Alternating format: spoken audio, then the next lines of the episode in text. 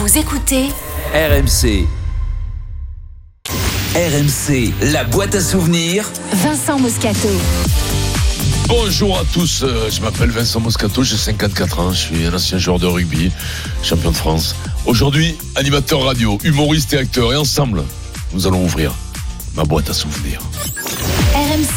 La boîte à souvenirs. Bienvenue à tous, très heureux de vous retrouver pour un nouveau numéro de la boîte à souvenirs, votre nouvelle émission durant les fêtes de Noël avec les membres de la Dream Team de 20h à 21h. Aujourd'hui, vous l'avez bien compris, nous sommes avec le grand Vincent Moscato. Salut Vincent. Mais comment tu vas mon poulet? Écoute, tout va très bien. Et Ça toi va? Bah, Impeccable, qu'est-ce que tu veux que je te dise? On est, on est bien là, on est en vacances. Hein. On commence à fatiguer hein, cette fin. L'hiver, tout ça, ça nous, ça nous, ça, ça nous met la- l'anxio- l'anxiogène dans la tête, tu vois. En tout cas, on vous souhaite de, de très belles fêtes de, de fin Ah, bien d'année. sûr. Et, euh, et Vincent, je sais que tu vas nous, nous régaler pendant ces fêtes de Noël. Durant une heure, nous allons euh, ouvrir ensemble ta boîte à souvenirs, se rappeler tes grands moments de joueur, tes cicatrices, ta reconversion exceptionnelle évidemment. Alors ton boulot est très simple.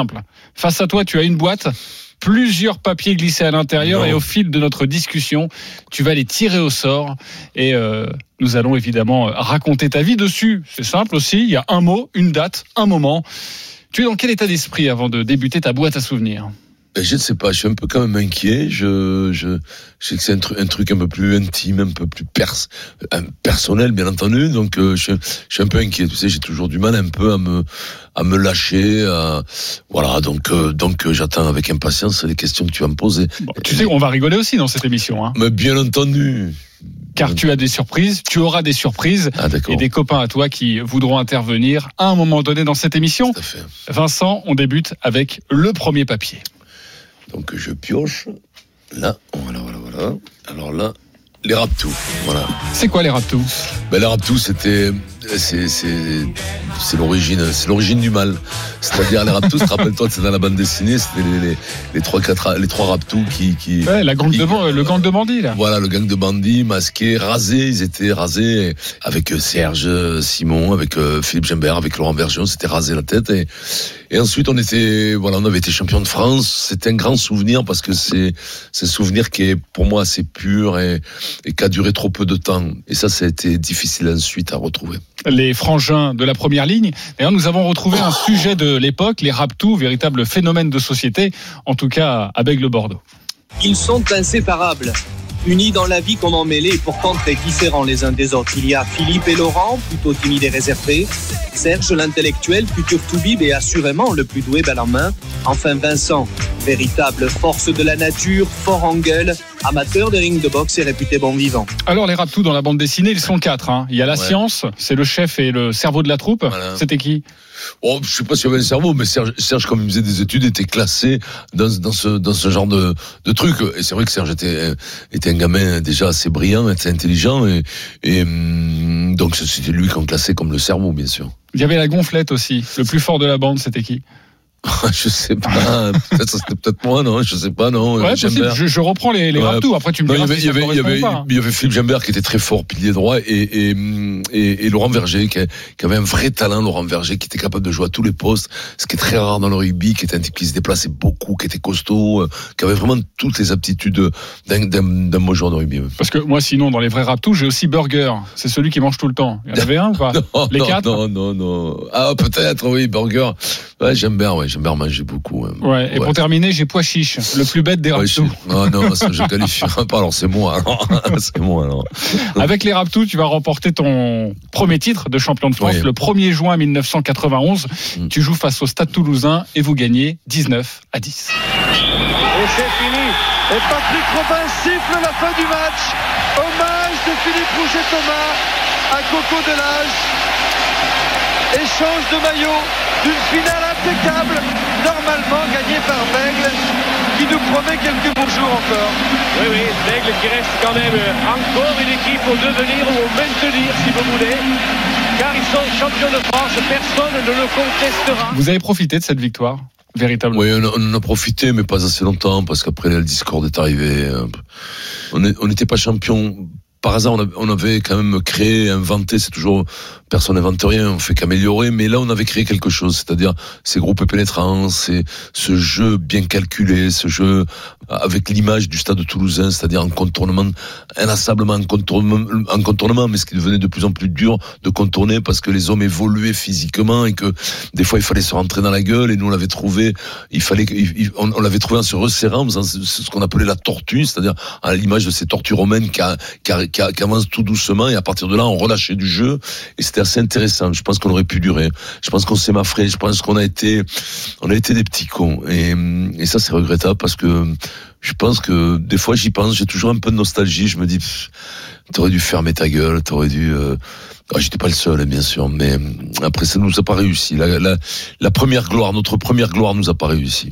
On parlera euh, évidemment d'autres gloires qui t'ont peut-être plus marqué ou en tout cas plus réussi. Euh, Il y a un homme qui vous fédère dans tout ça, c'est euh, Bernard Laporte, le, le maître à jouer de, de cette équipe, le capitaine. Et lui se rappelle de, de quelque chose te concernant lors d'un match. On va l'écouter. on a fait jouer un match en junior. On a été champion de France avec Rabos deux ans et, et pendant ce match, il mord quelqu'un. Et, et le mec, bien sûr, montre la morsure, d'abord crie, et montre la morsure à l'arbitre.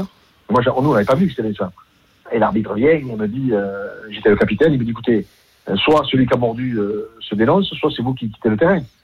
Moi, j'ai réuni, réuni les joueurs, je dis, attendez, mec, il- qui c'est qui a mordu? Et bien ça, il me dit, c'est moi. Donc bien sûr, il est, il est expulsé. Et, et- et ce qui est marrant, c'est que j'ai revu l'arbitre, le dernièrement, j'ai revu cet arbitre qui se rappelle comme c'était hier. Mais la phrase la plus marrante, c'est notre entraîneur, qui était un entraîneur euh, qui est un catalan, hein, de Canouèche. Il, il vient, il me dit, euh, Bernard, il parlait comme ça, avec l'accent catalan, il me dit, Bernard, si tout le monde mord, on n'a qu'à lâcher les chiens. Tu t'en souviens? Ouais, bien sûr, je me souviens. Ouais, c'était, c'était ma première expulsion euh, un peu dure parce que ouais, ouais, ouais, c'était un match contre Agen. On a, je te dis, on a été champion de France. je- j'allais pas jouer pendant deux matchs, mais à l'époque, on avait réussi à, ça, ça, euh, les, les présidents s'appelaient, donc on avait réduit à un match, tu vois. J'avais mordu le mec. euh, je me rappelle un peu au-dessus de la fesse, dans les reins, mais j'ai vraiment à sang. Bon, j'ai coincé, coincé, pris par la patrouille, et, et c'est des beaux souvenirs avec Bernard. Ouais, c'est des beaux souvenirs. On avait une belle équipe en junior, tu peux pas savoir. On a, c'est fou parce qu'en vieillissant, tu, des fois, t'as des images davantage qui viennent que quand t'as, quand c'est frais, tu vois. Voilà. Et les Raptous, euh, c'est aussi ça, c'est euh, non pas la, la violence, mais on y va, quoi. C'est-à-dire on joue au rugby et on n'est pas là pour, euh, Oui, alors nous, on pour a beurrer jamais- les sandwichs. Ah, encore une fois, on n'a jamais été les meilleurs joueurs de rugby, mais il y en a qui se sont plus euh, ouais, euh, réservé le titre pour eux-mêmes. Donc, on peut pas nous euh, empiéter sur, sur leur qualité de jeu. donc, euh, donc, nous, on était un peu les manouvriers, les, les manouvriers de ce sport, quoi, les, les, les maçons, ceux qui bétonnent. On aimait, euh, on aimait ce jeu, on aimait le rugby, on était passionnés de ce jeu, passionnés même encore. Tu vois, je, je vais pas au stade parce que bah parce que je j'arrive pas à trouver ma place euh, en, tant que simple mec qui regarde. Je regarde à la télé, je suis tout le temps passionné, tout le temps, tout le temps, tout le temps. Le rugby est magnifique. Je le trouve de plus en plus beau. Quand tu dis que tu n'arrives pas à trouver ta place, euh, Ouais, dans, dans un club, dans un... moi je, suis plutôt un homme de terrain, tu vois. Je me suis régalé quand j'entraînais le PUC, quand il y avait la, génération IHVD, quand ils étaient jeunes, quand j'ai arrêté de jouer il y a une vingtaine d'années, tu vois. Donc j'entraînais le PUC, j'ai entraîné le Racing en Pro D2. Après, c'était des bons trucs. Mais après, j'ai décidé euh, professionnellement de faire autre chose. J'étais, euh, voilà, j'ai décidé de faire autre chose. Peut-être pas, pourquoi peut-être inconsciemment, je pensais que j'étais, j'aurais pas été le meilleur dans ce que je faisais. Donc euh, voilà. euh, non, puis surtout j'avais envie de, j'avais envie de faire le, le comédien, j'avais envie de faire l'artiste. C'est et tu peux pas le dire aux gens parce que ça fait très prétentieux. Voilà. et on en reparlera un petit peu plus tard dans cette émission. Nous sommes donc en 1991, les Raptous, qui vont être euh, de nouveau formés. Ce sera un petit peu plus tard dans ta carrière et on y reviendra. Autre papier, deuxième papier dans la boîte à souvenirs avec euh, Vincent Moscato. Je te laisse euh, piocher dans la boîte. J'arrive mon poulet, un stade de France, un stade de France. Eh bien, ça tombe bien. Ben, ça tombe bien. Mon Ben oui, le 16 mai 1998, première finale du championnat de France de rugby au Stade de France. Forcément, le Stade de France vient tout juste d'être construit. Stade français USAP, tu es le capitaine et tu deviens donc le premier joueur à soulever un trophée au Stade de France deux mois avant Didier Deschamps pour la Coupe du Monde. Et c'est sur cette transformation russe de Diego Dominguez que M. Dimé siffle donc la fin du match. 34, 34 pour le Stade français, 7 pour l'USAP. La joie des Parisiens et la détresse des Catalans. La joie de Marc. Voilà. Et sans doute la détresse de Thomas Lièvremont. Et Pierre. surtout Majoral, regardez, Majoral et Marc Lièvremont. Marc Lièvremont qui était le témoin du mariage de Majoral. Ils étaient tous les deux les flanqueurs de l'USAP l'an passé. C'était quoi cette équipe du, du Stade Ah, français à c'était une l'époque grosse équipe. Là, vraiment, sincèrement, je, je, je, j'ai joué dans des belles équipes, euh, mais là, là, c'était très, très, très costaud, très fort. Derrière, on avait un gars exceptionnel qui était, euh, qui était Dominguez. On avait des centres, Cliff Mitton, on avait Bolo Bolo, euh, Emory, un Fidjien qui était à l'aile, qui, qui, qui mangeait tout. Euh, euh, C'était, c'était quelque chose. Ouais, on avait Arthur Gomez, le TOS euh, à, l'arrière. C'était un mec fa- fa- fabuleux. Vraiment, vraiment, on avait une belle équipe avec avec Marc Lièvremont. Quel joueur, Marc Lièvremont. Christophe Juillet, troisième ligne, j'en cite Epinou, la troisième ligne des Rapetou. Euh, on était là, on était là et on s'est bien éclaté euh, quelques années. Quelques années parce que quand tu viens à Paris dans un club qui est tout, où il y a tout à construire, c'est quand même, la construction, c'est quand même quelque chose de jouissif. C'est la seule saison que j'avais fait avant dans Pro D2. On est monté directement et, et on était champion de France dans l'année. C'était pour te dire le recrutement de fou qu'on avait, mais un recrutement qui marche. Euh, le rugby, t'es obligé de, de, de bosser énormément, énormément.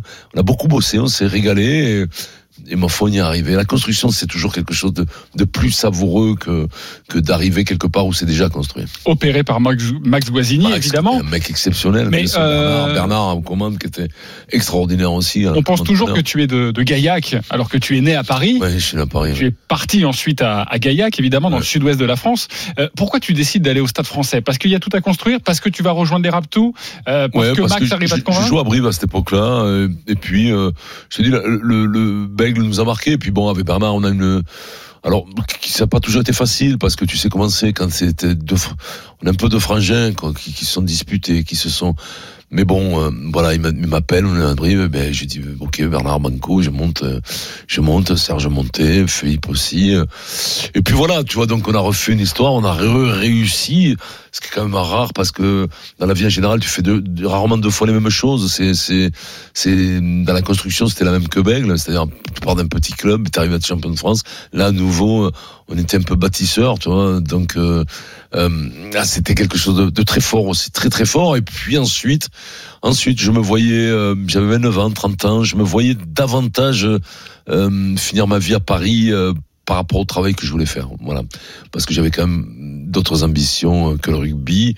pour mon après-carrière. D'autres ambitions, l'après-carrière, on en parle dans quelques instants.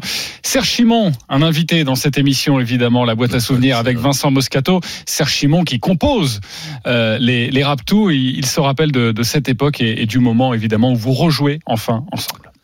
Et donc c'est la résurrection parce qu'on se retrouve encore une fois autour d'un personnage qui s'appelle Bernard Laporte, qui, qui était devenu entraîneur entre-temps, et qui nous fait miroiter que euh, ben, il y a encore un truc à vivre.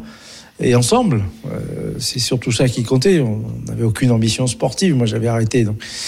Mais l'idée de revivre un tant soit peu ce qu'on avait vécu euh, nous a fait tous basculer dans l'aventure. Autant 91 est un titre qu'on n'a absolument pas savouré parce que on était d'abord dans une tourbillon de conneries euh, absolument cosmiques. Donc, on a, on, a absolument profité de rien. On pensait que c'était tellement. On pensait pas. D'ailleurs, je crois que c'était plutôt ça le terme. On pensait à rien. Et quand tu te repointes au buffet, là, tu prends le temps de goûter à tous les plats. tu, prends, tout. Et, et- et c'est ce qu'on s'était dit dans les vestiaires. Quoi qu'il se passe, on a réussi. Et on va profiter de toutes les secondes, de toutes les couleurs, de tous les bruits. Et là, tu as l'impression d'avoir assez profité, Vincent? Bon, on profite jamais assez. hein. Quand tu dans la jouissance, tu profites jamais assez. Tu en veux tout le temps. Après, euh, après voilà, le problème c'est que tu vieillis et tu bandes moins. Donc, euh, donc automatiquement. euh, mais bon, tout ce qui a été pris après, ça a été beaucoup plus savoureux, beaucoup plus agréable, beaucoup plus. Même si, même si la fin de carrière est jamais facile. Et là, parce que bon, ben t'es meilleur à 20 ans qu'à 33 ou 34 ou 35. En général, c'est la vie qui est comme ça. hein, donc euh, ouais, c'était un bon moment et comme ça, je l'explique. euh, on s'était brûlé les ailes en 91, bêtement, je sais pas pourquoi, je je- j'ai aucune analyse là-dessus. D'ailleurs, comme il dit, il n'y a pas d'analyse à faire, c'était plutôt de la, de la bêtise euh, à la tonne. Et euh, là, c'était mieux, beaucoup mieux. Puis, comme je te dis, on était à Paris, c'était agréable, Paris. Autre papier avec Vincent Moscato dans cette boîte à souvenirs. Nous avons donc parlé des Raptous à Bègle, Sud Radio. au Stade français. Sud Radio. On est en 2005. Ouais. Radio. Euh, tu es donc à Sud Radio. Euh, mais tu rencontres aussi euh, François Pesanti, le patron d'RMC Sport. Ouais. Et là, il se passe quoi? Là, il se passe que François me dit ce serait bien que fasses des essais, que tu viennes. Je sais que tu es sur Sud Radio. Alors moi, j'ai dit, euh, je cartonne. euh, Sur Sud Radio, je cartonne. Alors je commence à mentir parce que j'ai une émission par semaine. J'ai dit, c'est un véritable carton depuis six mois. Mais tu te fous de moi ou quoi? Je, vois, je te vois même pas là dans les, dans les sondages. Vous êtes à, vous êtes à 500 000 km. Là, j'ai dit, je cartonne. J'ai dit, donc, euh, j'ai dit, j'aimerais bien venir là. Elle me dit, bon, ben, on va voir, tout ça. Il me dit, t'es libre de contrat? Ben, j'ai dit, ben, attends, autrement, je te ferai pas cette proposition, François. Donc, il me dit, on fait les essais, là, lundi ou mardi ou mercredi, je sais plus. Je dis, bien sûr. Bien entendu. Et Sud Radio, il m'écoute, j'étais sur RMC, j'étais en contrat avec Sud Radio. Donc, le, Sud Radio appartenait à Pierre-Yves Revol, qui a été bon camarade, et qui m'a dit encore une connerie. Bon, ben, c'est pas la première. Tu nous as habitués depuis 15 ans dans le rugby à en faire tout le temps, tu continues. Voilà. Donc, donc, Pierre-Yves Revol, bon, ben, m'a lâché, bien entendu, parce que c'était un contrat, euh, voilà, de saisonnier, comme on, comme, comme on fait dans, dans, dans la radio, dans les médias. Donc, il m'a lâché. Puis, j'ai attaqué avec, euh, avec François dans des émissions comme Viril correct, avec Yann Lavoie, euh, euh, le matin, euh, c'était génial avec Sarah Piposki et, Yann Lavoie à vos. Et, et voilà, et je, je- passé du bon temps. J'avais une émission, deux, deux émissions. Après, j'en ai eu trois. Puis, pam, l'année d'après, en 2006, je commençais à attaquer euh, Radio Moscato. Radio Moscato. Là, là, on devient dans une quotidienne, au moins quatre fois par semaine. Pas toujours une quotidienne, parce que parfois, le vendredi, comme il y avait des matchs, je faisais souvent lundi, mardi, mercredi, jeudi. Et le vendredi, c'était, euh, il y avait tous les sports, puisqu'il y avait commencé à y avoir des matchs de foot, de rugby, le soir, c'était le début du week-end. Et donc là, j'attaquais 10h minuit, euh, 10h minuit, euh, c'était, là, c'était, bien, tu vois, c'était ma reconversion. J'étais avec Adrien. On était tous les deux, lui, il était derrière, il me voyait arriver des fois dans des états, comme, parce que 10 heures, ça me laissait le temps de faire l'apéritif. Et, et, et Adrien Adrien m'appelait tout le temps, il me disait, bon, c'est bon, alors, je, je mentais, je dis, ouais, ouais, je suis chez moi. Pim, pam, je suis arrivé des fois à 10h moins 5, ah, mais rond, rond, alors on a ri, on a ri parce que je faisais, te dire, les mecs étaient à la frontière espagnole, je faisais klaxonner tous les routiers, on riait, tu vois. C'était un changement de vie. C'était le début de ma vie professionnelle, euh, euh, et artistique, parce que la radio, je, je prends ça pour, pour un art. Évidemment, du divertissement. l'artistique- ça va de 1 à 20. J'ai j'ai de l'humilité. Disons que 2 sur 20 dans l'artistique. Voilà. Oui, parfois on peut, on Ouais. peut aussi sortir des bonnes notes, mais on sort Ouais, pas toujours pas de bonnes notes, des évidemment. bonnes notes. Des fois, on n'est pas 6, 7, mais là, on sait qu'on est en surchauffe. Tout le monde connaît forcément cette émission, le Super Moscato Show, que tu animes du lundi au vendredi de 16h à 18h, euh, qui existe d'ailleurs depuis 2007. hein. incroyable longévité, 22 octobre 2007. Tu n'as pas commencé la radio avec cette émission, avec non. Mais correct, à vos marques ou encore Radio Moscato. Euh, si tu écoutes une émission euh, de l'époque, euh, tu te trouvais comment? Ben, je les écoutais pas, mes émissions, parce que je j'aime pas me trouver. Et avec le recul? Bon, ben, c'était moins bon, bien entendu, parce que l'émission, ce travail de radio, ça demande, ça demande beaucoup d'entraînement, beaucoup d'entraînement. Faut, faut jouer, faut avoir du temps de jeu pour devenir bon. Je vais te faire écouter un passage quand même. Nous sommes en 2005-2006, Viril mais correct, une de tes premières radios euh, à RMC. Et déjà, tu découpes le, le 15 de France, alors entraîné par Bernard Laporte, ton ami. Voilà ce que tu vas dire. Et il y a peut-être moins de gouaille, mais franchement, c'est déjà très très bon. Je vais te dire un truc. Je vais te dire bravo pour les mecs comme ça. Ils ont mieux, mieux, géré leur carrière. Pour l'équipe de France, machin, on les adore. Bien sûr qu'on les adore, qu'on veut qu'ils gagnent, qu'ils soient champions du monde, bien entendu. Mais qu'est-ce que tu veux qu'on fasse, nous? Tu veux qu'on qu'on- qu'on leur tire les pompes? Quand il y a un qui fait un mauvais match, on leur dit quand ils font un bon match, on dit bah, bravo, t'as été super, t'as magnifique, et moi j'aime quand t'es magnifique. Et quand tu fais un match de pompe à vélo, ben, il faut le dire aussi. Faut de la choune. Faut être, faut- ça veut dire qu'il faut avoir une chance inouïe. Tu crois qu'Eric, il en mérite pas 25 On en a vu passer à côté de nous des trompettes quand on 30 sélections, des mailles de merde, des lèches-cul, qu'on fait des pipes aux entraîneurs comme s'il en pleuvait? Tu trouves comment? Oh, ben, j'étais énervé. Moi, J'ai je sais pas, je sais pas, parce que la plupart des mecs qui ont 25-30 sélections, ils les, ils les méritent en général. Et donc là, je devais être énervé, oui, oui, je devais être énervé. Oui, mais alors, voilà, le, le problème de la radio, c'est une question d'humeur. Euh, tu vois, ça va mal dans ta vie, ça se ressent à la radio. Ça se va bien dans ta vie, ben ça se ressent à la radio. Alors pourquoi ça marche le, le SMS, le Super Moscato Show depuis 2007 Bah, Après, tu sais, on, on- on cherche, tu sais, moi j'ai, bah, je sais pas, c'est c'est un ton, euh, c'est un ton qui est particulier, c'est un ton qui est euh, différent, différent, et les gens savent. Tu sais, la plupart du temps, les gens disent euh, dans mon émission, il y aura pas de langue de bois. Quand t'entends ça, ça veut dire que le mec ne va rien dire, il va s'écraser comme une grosse merde, parce que c'est une merde. En général, quand t'emploies des mots, tu, tu sais, on, on, on parle toujours des choses que l'on n'a pas à outrance. C'est de la générosité.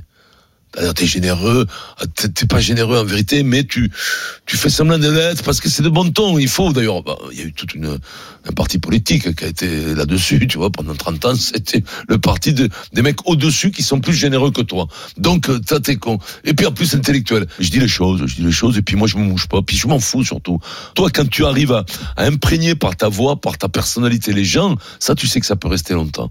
Et la preuve, ça fait 13 ans. Tu parlais d'un parti politique euh, avec des intellectuels. Euh, on en connaît un justement qui t'accompagne d'ailleurs depuis 2007. C'est ton Ouais, compagnon. pote, ouais. C'est Pierre Dorian. Euh, pourquoi ça marche Le super Moscato Show On lui a posé la question. C'est mon poteau, Pierrot. Voici sa réponse. Parce que lui, il a un talent fou, il a un truc incroyable euh, qui est, est, indéfinissable entre, euh, pff, je sais pas comment dire ça, entre, je dirais, entre le charisme et l'érudition. C'est-à-dire que euh, il se cultive beaucoup par lui-même. Alors après, c'est tout, ça se mélange avec sa, avec sa dinguerie personnelle. Et ça donne un cocktail fantastique parce que il est, il est plein de gaz, plein d'énergie. Il a surtout un, un parler, une faconde unique. Et au-delà de ça, il s'intéresse à plein de choses. Le tout mélangé, c'est explosif, quoi. C'est un bel hommage. Ah ouais, c'est. Là, là, mon Pierrot, tu, tu m'as. Tu, tu, ouais, c'est c'est sympa. ouais. Il est de gauche, mais il est sympa. Wow. je le chauffe, mais ça, des fois, parce que des fois, ça tombe comme ça, suivant, encore une fois, mon humeur. Je sors de truc, je dis, mais qu'est-ce que t'as attaqué Pierrot encore? Pierrot, c'est un mec qui est, je crois que, tu sais, euh, il y a les justes. Pierrot, c'est injuste, tu vois, il aurait partagé la moitié de son repas. Alors, il est coléreux, il casse les couilles, euh, il joue au chaud, tout, tout- ça, ça, ça, ça m'agace, ça, tu vois. Mais c'est, injuste. Il, il ne supporte pas, puis il est généreux. Lui, c'est le pignon, euh, c'est le maître d'œuvre, c'est le chef d'orchestre de, de cette émission. C'est un mec fabuleux. Allez, la boîte à souvenirs, ça continue dans quelques instants avec toi, Vincent Moscato. On se retrouve dans une poignée de secondes sur RMC. RMC, 20h21h. La boîte à souvenirs. De retour dans la boîte à souvenirs avec ce soir Vincent Moscato, notre invité. Vincent, je t'invite à repiocher un, un papier dans cette boîte à souvenirs. Aéroport de Toulouse-Blagnac. 19 août 1991. Tu es attendu à l'aéroport de Blagnac avec le 15 de France pour préparer la Coupe du Monde Ah oui, oui. qui aura lieu en France et en Angleterre. Tu viens d'être champion avec Bègle Bordeaux, on en a parlé il y a quelques instants. Et puis tu vas chercher euh, Serge Chimon pour te rendre à cet aéroport de, Toulouse-Blagnac. Ça se passe comment? Ben, ça, se passe déjà, en toute humilité, j'avais, acheté une Porsche rouge mais extraordinaire, que j'ai jamais payé d'ailleurs. Le mec, je l'ai ramené un an après, je l'avais pas payé, pour te dire le con que j'étais. Et, hum, et je vais le chercher, puis on n'a jamais été. Je sais pas, te définir, te définir les choses, euh, c'est que. C'est qu'on sortait d'une tournée avec l'équipe de France où bon, on n'avait pas la côte, on était cons, on faisait tout non plus pour pas avoir la côte. Hein, je veux te dire, euh, euh, on était quand même assez effrontés. euh, voilà, donc je vais le chercher. Puis on a décidé de partir en vacances à Nice. On n'a jamais été euh, au rendez-vous. On n'a pas fait la Coupe du Monde 91 que je pense on n'aurait pas fait.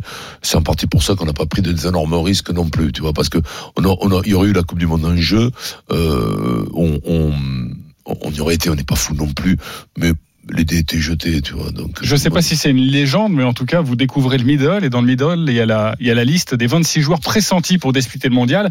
Et évidemment, vous ne faites pas partie de cette liste. Oui, mais je- bon, c'était arrangé. euh. Enfin, c'était pas arrangé, c'était. On, on, on avait senti que. C'était fait, quoi. C'était fait, oui, voilà. Donc les mecs ont après on dramatisé. Tu sais comment c'est, ils ont dramatisé. Nous, on savait très bien que on, on pétait, tu vois. On était- n'allait pas, on allait, on n'était pas dans les papiers. Et voilà, euh, on était sûrement moins bon de ceux qui étaient sélectionnés. Puis pour la ligne, euh, voilà, c'est tout. Donc Mais- tu vas chercher quand même Serge Chimon avec Ouais. cette magnifique voiture rouge. Ouais. Euh, vous partez en direction de l'aéroport de Toulouse-Blagnac et Ouais. puis à un moment donné, vous mettez le clignotant. Voilà. On va plutôt à Nice. Voilà, on va à Nice. Il a de la famille, je crois, là-bas. Il, a, il a ses parents là-bas. Et donc on a passé quelques jours à Nice. Bon, voilà, ça a gueulé. Alors bon, t'imagines, c'était pas les médias comme maintenant, mais bon, là déjà, ça fait du tapage quand même. hein. Ça fait parler de tapage à la radio. Les mecs ils disaient ils sont pas là, tous on écoutait là. Voilà, c'était un peu Bonnie and Clyde. On s'était pris, on s'était pris encore une fois pour d'autres. C'était pas très bon. C'était pas très bon. C'était quand même euh, une décision très très moyenne quand même. Bon, rassure-moi, vous avez quand même prévenu le staff. Non. non, non, non, pas ont- Est-ce que tu sais qu'ils ont attendu 22 heures? Pas l'heure, hein, ils ont attendu 22 heures, montre en main, euh, pour avoir des nouvelles de vous. Je ne savais pas. Ouais. Ouais, je, non, je, je me rappelais pas.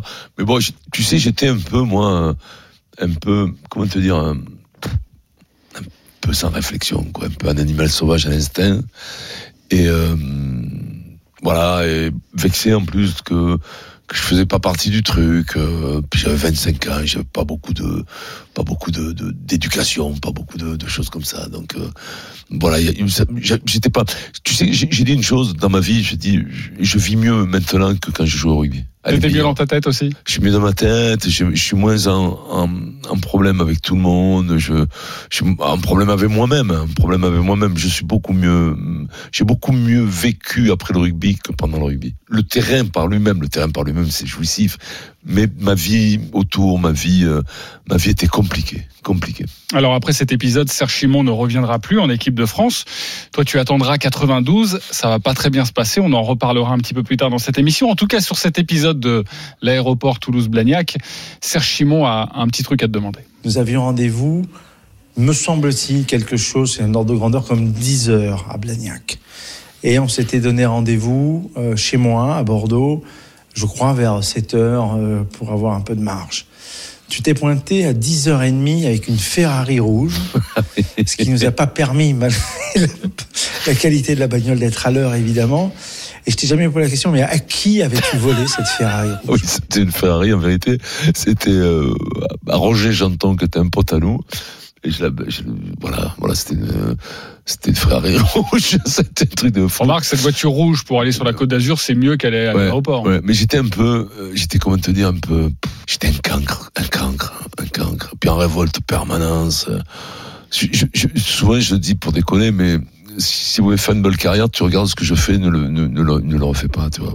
Le mauvais exemple de, de, de, de- le mec turbulent, quoi, qui, qui use, qui use les entraîneurs, qui, qui fait chier au bout d'un moment, tu vois. Autre papier dans la boîte à souvenirs avec Vincent Moscato. Euh, janvier 2001, le 24 janvier 2001. 24 janvier 2001, c'est quoi? C'est la sortie de quelque chose. C'est Vercingétorix.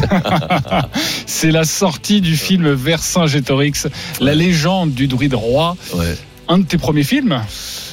Ouais, ouais, oui, tout à fait. Oui, j'avais fait avant ce film, j'avais fait un film avec euh, euh, De Broca. J'ai joué à Bègle, j'avais fait euh, Regarde-moi quand je te quitte avec Patrick Chenet. Et après, c'était celui-là euh, dans mon rôle de composition Moscato, un grand grand rôle Petit extrait, juste pour écouter, pour savourer, tu devrais dire. savourer Vercingétorix. Nous Vercingétorix comme chef voilà, c'est court, mais c'est bon. T'as pas, t'as pas la version anglaise, hein. Là, t'aurais rigolé. hein. Alors, c'est un film historique à la base, Ouais. qui doit être un énorme carton. Le budget 80 millions de francs, je crois. Ouais, à l'époque, c'est comme si tu disais maintenant 20, 30 millions d'euros, quoi. Ouais, ouais, c'est un véritable blockbuster euh, français, euh, mais alors c'est devenu une comédie.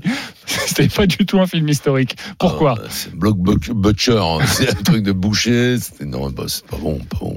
Et pourquoi Ah. c'est pas bon? Bah, c'est pas bon parce que parce que bah, parce que c'est pas bien fait, voilà, tout simplement, parce que l'histoire va pas, le casting est pas bon, euh, euh, c'est c'est la, la version du, du, du scénario n'est pas bonne, euh, c'est trop lent, c'est trop, on comprend pas, le, le trucage sont pas bon, mais rien ne va, les perruques, on dirait Mylène Farmer, euh, tu vois, on dirait la, chorégraphie de Mylène Farmer, c'est les, les perruques du film, c'est pas bon, qu'est-ce que que je te dise, on fait des bons matchs, puis on en fait des mauvais, et celui-là n'est pas le, le, le- le meilleur qu'a fait Jacques Dorfman, qui a, qui fait des trucs fabuleux comme Gaduc, qui a qui a produit beaucoup de films. Il faut savoir que Jacques a produit, il a produit euh, L'Armée des Ombres de Melville, euh, qui pour moi est mon film préféré.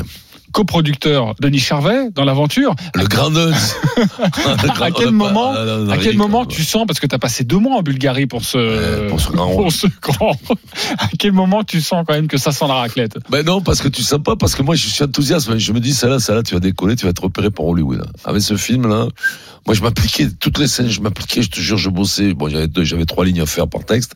Maintenant, je saurais que c'est une daube au bout de deux heures. Mais, mais à l'époque, je, je me rendais pas compte, j'avais pas de repère de, de, de film. J'en avais jamais fait. Et puis surtout ce genre de film où tu avais des chevaux, des trucs. Donc je n'avais aucun repère, donc je ne savais pas. Je ne savais pas. Alors le premier montage, oui, on est mal, mais les avant-premières, ça se passe comment C'était catastrophique, le pauvre Denis.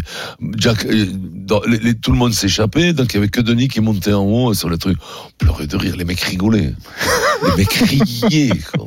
Pour un film historique, Pour un film historique. euh, C'est-à-dire les mecs, euh, en plus, rien que sur le, je crois qu'on fait 400 000 entrées les premiers jours. Parce que sur le nom, Vercingétorix, La première semaine, je crois que c'est 250 000. Rien que la- c'est énorme, c'est énorme, parce que sur le nom Vercingétorix, personne ne peut s'imaginer que c'est une énorme bouse. Et là, c'est une cata. Mais, mais par contre, on a passé deux mois en Bulgarie. Je- on avait, on faisait chambre ensemble avec Denis, tu vois, on avait le même appartement, on avait un appartement en plein Sofia. On s'est régalé. Autre papier dans la boîte à souvenirs avec euh, Vincent Moscato, toujours sur. Et Tarte aux fraises. C'est quoi ça Alors, je sais pas du tout tarte aux fraises. J'adore les fraises. J'adore les tartes, j'adore les fraises. Et je Si je te dis 1995, Brive. Ah ouais, ouais, ouais. ouais, ouais, c'est- ah oui, ça c'est une anecdote, euh, une anecdote où je jouais. euh, Non, tu vas pas la raconter, c'est Patrick Sébastien, qui Ah. est évidemment président de ce club de Brive, qui va nous, qui va nous la raconter pour toi. je me suis retrouvé un jour euh, président, donc être obligé d'avoir de l'autorité, à, à vouloir le- lui expliquer qu'il fallait qu'il joue pilier. Et il voulait pas. Euh, donc il y avait tous les joueurs autour de moi et je lui ai dit dimanche, Vincent, tu vas jouer pilier. Et il m'a regardé droit dans les yeux en me disant dimanche, je peux pas, ma tata fait une tarte aux fraises. Euh, donc euh, j'ai réfréné très fort mon envie de rigoler parce que j'avais vraiment envie de rigoler pour faire le, le président méchant qui tu n'as pas le droit de dire ça, etc. Ça c'est vraiment un truc. Quelle répartie déjà? Ouais, ouais, non, je, c'est pas, c'est pas là-dessus qu'on est le plus maladroit sur la répartie, mais, mais, mais, ouais, je, alors, euh, alors, Patrick, euh, c'est, exactement ça. C'était, j'avais joué avant pilier pas mal de temps, et puis là, il y a des mecs, des piliers qui revenaient de blessure. J'ai dit, moi, j'ai joué talonneur. J'ai dit, je reviens talonneur. Et Patrick, il dit, non, mais, enfin, c'est là, il, Patrick est avec l'entraîneur, donc il laisse parler l'entraîneur, mais c'est l'autorité, Patrick. L'entraîneur dit, Vincent, machin, j'ai dit, non, je ma tata fait une tarte de fraises, c'est, c'est, je pourrais pas venir dimanche, c'est trop important, je peux pas le louper. T'y y allais ou pas? Je crois pas. Hein. Non, en plus, il m'a suspendu, je crois, 15 jours. Patrick, il a été obligé de me suspendre. C'était génial, Patrick. C'est le cas de dire, c'est génial. Patrick, c'était un bon mec quand on était entraîneur, quand il était euh, président. On a vécu des bons moments, vraiment des bons moments. Incroyable cette saison avec Brive, qui est un Ah, club ouais. familial. Tu restes un an dans ce club, tu fais la finale du championnat et tu remportes le challenge du Manoir. Belle finale. Ouais, non, c'était super. C'était super. Et puis, comme, comme bien sûr que je gère bien ma carrière, là, le- au lieu de, de rester à Brive un an de plus, ben, je pars à, là, je suis pas champion d'Europe. Brive est champion d'Europe. Non, mais si tu veux, fais- Le French tu, Flair. tu veux faire que des choix de merde? J'ai fait que des choix de merde dans ma vie sportive. Mais que de la merde. Excusez-moi d'être vulgaire, mais des fois, je, je, je me dis, mais tu, le- tu le faisais exprès. Tu voulais te faire mal. En plus, c'est du sadomasochisme de faire des mauvais choix, de, de, de, de, de, de dire n'importe quoi. Tu, voilà, bon, c'est comme ça. C'est comme ça. Est-ce que Pas tu mens ou pas, Vincent Parce que quand tu parles de la tarte aux fraises, tout ça, voilà, on sait jamais vraiment quand tu dis la vérité. Quand Non, je, je voulais lui dire surtout que je voulais plus jouer au pilier. Voilà, donc Ouais. je lui faisais une image en lui disant, euh, euh, j'ai ma tata qui fait une tarte de fraises, je vais pas mais, venir. mais, mais t'es pas un menteur. Oh, je suis pas un menteur, si, ça m'arrivait de mentir, de galéger. euh, comme... Non, je crois pas, pas- je suis pas un menteur né, euh, je suis pas un mytho, quoi. Voilà. Serge Chimon, on l'écoute. J'avais une voiture, une Lada. Et bon, moi, j'avais une. À l'époque, j'avais j'avais un- j'avais une, Super 5 dégueulasse qui était en panne. Et on fait la route ensemble, je sais pas pour aller où, si c'était pour aller à un match ou à l'entraînement. Et je commence à l'entretenir sur mes problèmes de je sais pas quoi, de carbu. Et ce con, pendant une heure, il me fait croire qu'il est garagiste. Garagiste spécialiste des diesels Lada. Et donc je lui parle de mon carbu, de la Super 5. Il me dit, oui, tu dois faire ci, Et puis au bout d'une heure, évidemment, je, je vois bien que son discours n'a aucune cohérence, ni mécanique, ni rien. Et voilà, bon, c'est une heure, mais à, pleurer de rire, à pleurer de rire, à pleurer de rire. Et ce, ce, type-là, pendant, pendant, pendant toutes les années on a joué ensemble, voilà, je pense que si tu, comptes le temps, je pense que le temps passé à dire la vérité doit s'évaluer à moins d'un pour cent chez ce type-là. Voilà. Tout le reste, c'est des conneries. Tu voudrais lui dire quoi et lui répondre quoi Ouais, c'est mon pote Serge, c'est vrai qu'on se voit pas beaucoup. Et je l'embrasse bien sûr parce que euh, c'est vrai. j'avais raconté, j'avais même poussé le truc, j'ai fait aller ouvrir mon capot, on était arrivé l'entraînement, j'ai ouvert mon capot. Alors c'est là que ça et puis là j'avais explosé de rire. Et là il m'avait dit connard, pauvre mec, de tout. L'autre il y croyait que j'allais lui. Il me disait ça va me coûter 500 balles. J'ai dit ça va te coûter rien du tout, je vais te faire ça. hein. Ouvre-moi le capot. Alors il m'avait ouvert le capot, tu sais. J'y faisais vas-y, passe-moi ci, passe-moi là. Il n'avait rien. Il me dit j'ai pas les pinces. Ah j'ai dit si t'as pas les pinces, je peux pas travailler. hein. Après, j'ai rigolé, j'ai dit, mais non, je connais que dalle, j'ai même pas changé ma roue de bagnole. Voilà, Et pour séduire ta femme, est-ce que euh, tu lui racontais aussi des histoires? Non, non, non, non, non, sincèrement, non. Non, ah bah non, bah parce que là, c'est, on est dans le sérieux, on est dans le. Non, non, non, non, non, non, je Non. dans le truc. Non, c'est étonnant parce que c'est pas du tout ce qu'elle nous dit. On écoute Christelle. Ouais, se chauffe. au début où j'ai connu Vincent, euh, moi je marchais pas mal en montagne, euh, j'aimais bien, j'avais des chiens patous Oh. des Pyrénées, j'allais marcher avec mes chiens, enfin voilà, je prenais du plaisir à Oh, ça et donc Dieu. tu sais quand tu rencontres quelqu'un, tu te racontes ta vie, donc Vincent me racontait que avec Brive comme avec euh, le Stade Français d'ailleurs avec Bernard Laporte, ils allaient s'entraîner au cirque de Gavarnie et donc il me dit euh, viens, je t'amène au cirque de Gavarnie, on va on va refaire le circuit que je faisais avec mes potes, il connaissait le village euh, et puis euh, et puis il voulait m'impressionner, je suppose, me faire plaisir et m'impressionner. Et là il y a un ruisseau, tu vois. Et, et Vincent me dit, tu vois, dans ce ruisseau, euh, on a l'habitude de se baigner, en fait. Et il se met en caleçon. Et je lui dis, mais Vincent, l'eau est glacée, quoi. Et il me dit, mais non, mais non. Et il me dit, viens. Alors je lui dis, non, mais je vais pas me mettre dans cette eau. Et là, il se jette à l'eau et il en ressort violet. il avait mis le, il avait joué le tout pour le tout, alors que plus jamais. après, j'ai découvert que tout ça, c'était, c'était pas lui en réalité. Que lui, il voit une rivière, il me dit, non, surtout, on passe à côté, quoi. Surtout, on se met pas dedans. Et Christelle nous raconte aussi que tu as escaladé cette, cette montagne et tu as dit mais si ça passe, on va le faire tranquillement. Alors c'est- que, c'est terrible. alors que bah, je non. suis perverti, j'ai un mur. Parce qu'à un moment donné, je l'amène à la montagne. Je dis attention, moi, je, je connais bien la montagne. Tu vois, là, on allait s'entraîner, tout ça. Je me perds. Je me perds. Dans... Alors, je voyais des traces de trucs. Je dis, tu vois, ça, c'est des traces de marmotte. Enfin, je sentais que des conneries. Seulement, au bout d'un moment, on est arrivé à une falaise. Je me, je suis mis, été pris de vertige. Donc, c'est elle qui m'a dégagé. Donc, la première défaite. On redescend en bas. Il y avait une- un lac avec une eau à 2 degrés. Je dis, là, tu vas voir, là, faut se baigner, ça fait du bien. Je plonge dedans, violet, presque crise de tétanie. Là, elle m'a, chargé dans la bagnole. Elle m'a dit, bon, t'arrêtes, là, c'est bon, c'est bon. Moi, je, je t'aime. J'ai compris le bon. personnage.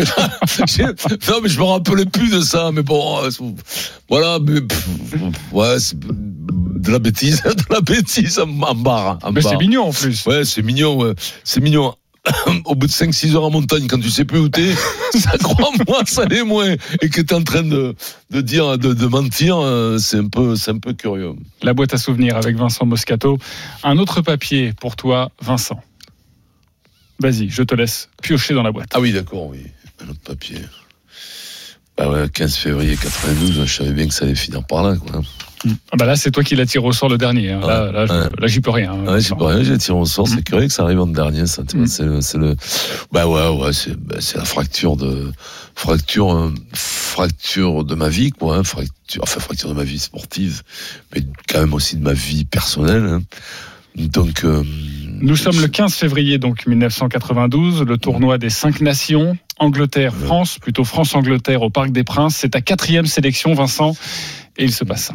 Attention, c'est Vincent Moscado qui se fait appeler par Monsieur Eddy. Vincent Moscato qui a dégoupillé. Oui, ça c'est pas bien du tout. Et Vincent Moscato qui se fait sortir par l'arbitre. Deux joueurs Emmené par. Philippe Saint-André. C'est la deuxième fois dans l'histoire du rugby que deux joueurs se font sortir en même temps dans un même match. Ça te fait quoi en écoutant ça? Bah, ça, me fait pas grand chose, mais bon, c'est, si, ça, c'est jamais agréable. Voilà, c'est jamais agréable quand on m'en parle. Suivant l'humeur que j'ai, ça peut être très triste. Euh, même encore, tu vois, 30 ans après, euh, c'est très triste. Mais voilà, après le temps est passé. euh, le temps est passé. J'ai toujours un peu de rancœur, rancœur par rapport aux hommes, par rapport à plein de choses, par rapport aux petites gens. Quand je parle de petites gens, bien entendu, ne, ne confondez pas, c'est pas les, les, les petites gens qui étaient euh, autour de l'équipe de France. ouais. Et au pouvoir de l'équipe de Au France. pouvoir de l'équipe de France, bien sûr. Et en tout cas, pour terminer sur une note un peu plus légère, après ce carton rouge, le soir même, tu as quand même décidé d'honorer ton défi avec Jean-Baptiste Lafont. Est-ce que tu t'en rappelles? Ah oui, je me rappelle. oui. T'as fait quoi? Une connerie de plus. Juste après le carton rouge. Bah oui, parce que c'était pas signifié que le, la tenue numéro 3, ce qui était le smoking, donc le smoking du sergent Garcia, mais ils n'avaient pas notifié la couleur depuis un siècle. Il n'y a pas de couleur marquée euh, dans les, dans les, dans les trucs du rugby. Vous êtes les deux en blanc Ouais. et tu oses le faire même après ce carton rouge. C'est Bah incroyable. ouais, ouais, ouais, je le fais euh, après ce carton rouge. Bah, voilà, c'est n'importe quoi. Encore une fois- c'est n'importe quoi, c'est à qui mieux mieux. Mais bon, à l'époque, je, je, je, je saisis pas l'importance de ce carton rouge parce que je pense que je pense que je vais me la manger. Je vais me manger pendant six mois, huit mois. Je vais me la manger. L'été arrive. Bon, ben la- l'année d'après, je serai résélectionnable. Et, et pendant ce temps-là, tous les mois, je boxais, donc je faisais la muscu, je m'entraînais comme une bête. Je me suis dit bon, ben ça va rentrer. Il y a les tests de novembre qui arrivent, d'octobre qui arrivent. Je, je- ça va le faire, tu vois. Je vais être à nouveau remis dans le groupe, redémarrer, puis bon, puis après à moi de me démerder. Et puis bah, puis euh, j'ai 54 ans, mais ils m'ont toujours pas appelé. Je ne sais pas ce qui s'est passé. Quoi. Même le portable ce matin, non, il a pas Non, sonné. je, je regarde, quoi, je regarde, non, non, non, non, non, non, non, non, non. Je sais pas, peut-être qu'ils vont m'appeler, ils vont m'appeler pour une médaille posthume, peut-être. Merci beaucoup Vincent. La boîte à souvenirs, c'est terminé pour toi. Mais attention, tu peux rester encore assis car on va continuer. On va sortir de boîte dans quelques instants et ce sera à suivre sur RMC avec Vincent Moscato. RMC, la boîte à souvenirs. La sortie de boîte. Pour cette sortie de boîte, nous allons te faire écouter quelques passages de proches, de joueurs que tu as connus, de gens que tu aimes également. Premier message, Bernard Laporte, il a quelque chose à te dire. Il fait partie de la famille. Il a dormi à la maison jeune. Euh, je dis souvent, j'ai trois frères, une sœur et une sœur de sang.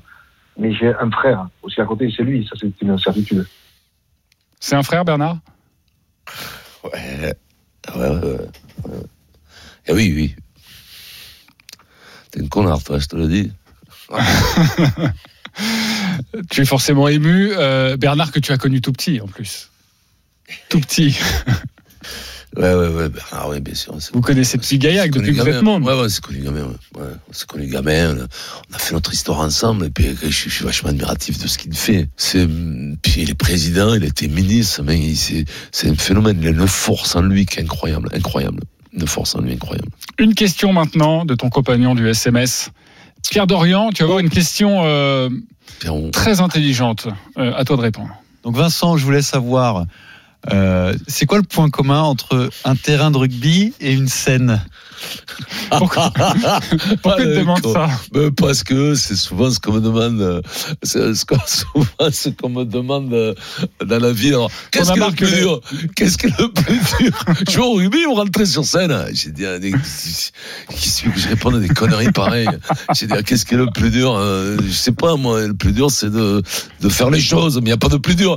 Et donc, souvent, ils en rigolent. Alors, Vincent, un interview, est-ce que la scène, c'est pareil que le terrain de rugby Voilà, bon, je te réponds, Pierrot, euh, les deux, mon, les deux, mon capitaine. Bon, sache qu'il a posé une vraie question sérieuse. C'est Bon. maintenant. Donc Vincent, souvent dans l'émission, on, on rigole sur le fait que euh, à 20 ans, tu étais insupportable et que si tu te rencontrais aujourd'hui à 20 ans, tu te mettrais des claques. Mais au final, est-ce que le Vincent Moscato qui a 20 ans, tu l'aimes quand même au fond de toi?